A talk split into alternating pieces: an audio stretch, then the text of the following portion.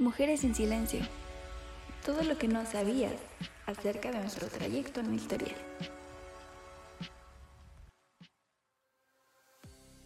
La trayectoria de la mujer en los deportes ha tenido, como muchas disciplinas más, menor participación a comparación de los hombres.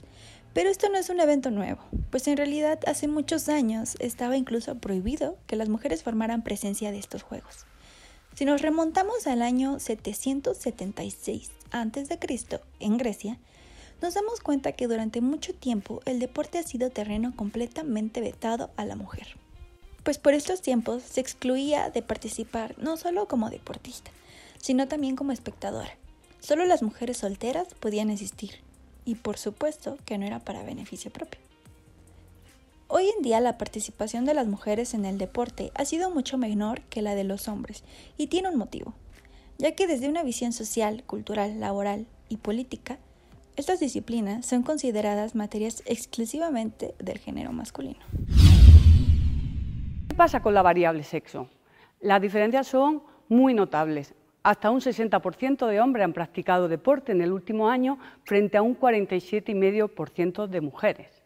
Las diferencias no son solo cuantitativas, también hay diferencias de tipo cualitativo. ¿Qué caracteriza esas prácticas?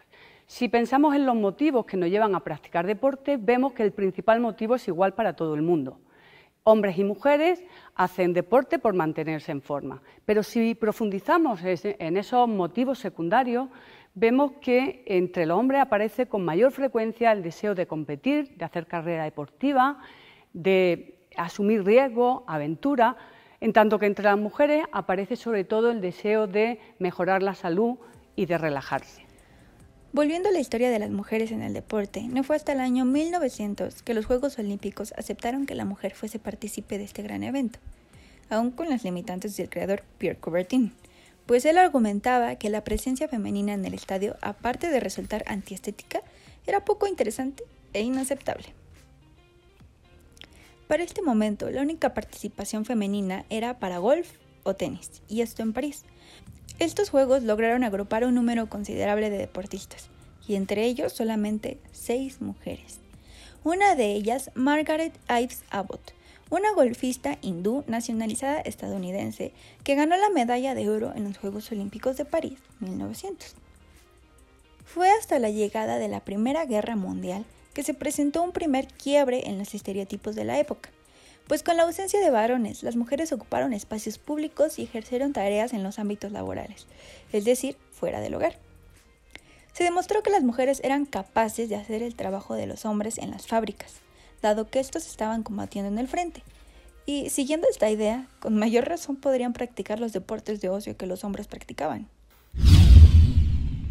en estas Olimpiadas, eh, ya la mujer tiene una eh, participación mucho más fuerte, pero esto se logró, se logró gracias a protestas y a el activismo de muchas deportistas, ¿no? En 1928 tenemos ya a 300 mujeres jugando en las Olimpiadas, ¿no? Ya se les da acceso, se les da permiso de participar y, y, bueno, ya son un 10% del de, eh, total de atletas. Entonces, bueno, todavía no es mucho, pero ya es una participación significativa de seis que había en París en 1900 a 1928, eh, casi 30 años después, ya son 300, ¿no? Además de los estereotipos ya mencionados, se tenían diversas creencias acerca de las actividades deportivo-atléticas, pues se creía que las masculinizaba, que eran peligrosas para su salud o que simplemente no estaban interesadas en el deporte, y cuando lo hacían pues no estaba bien hecho. Poco a poco todas estas creencias van derrumbándose, gracias a un esfuerzo sostenido de las mujeres por demostrar que son solo mitos que dificultan su acceso al deporte, debido a que no había oportunidad para entrenar. No fue hasta finalmente el año 2012, en los Juegos de Londres, también llamados los Juegos de las Mujeres, que hubo un récord de participación femenina por haber sido la primera vez en que las mujeres compitieron en todas las categorías, pues a pesar de que ya podían presentarse en diversas disciplinas, aún no eran bienvenidas en todos los eventos. A través de la historia, el deporte había sido exclusivamente para hombres, No obstante, las deportistas comenzaron a participar y a prepararse con mejor empeño cada día y en cada evento olímpico. La mujer, gracias a exigencias y protestas, ha ido logrando su importante papel en los Juegos, brindando excepcionales espectáculos y logrando la admiración y expectación del mundo.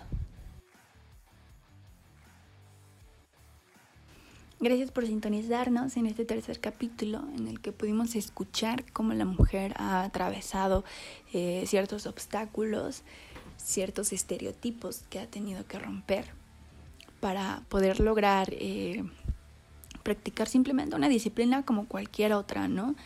Es muy importante destacar que lo único que se necesita para ser un gran deportista pues es disciplina y entrenamiento, ¿no? Em, no se debería eh, excluir a la mujer simplemente por eso, por su género. Esperamos que haya gustado mucho este capítulo y nos vemos hasta la próxima. Gracias. Mujeres en silencio. Todo lo que no sabías acerca de nuestro trayecto en la historia.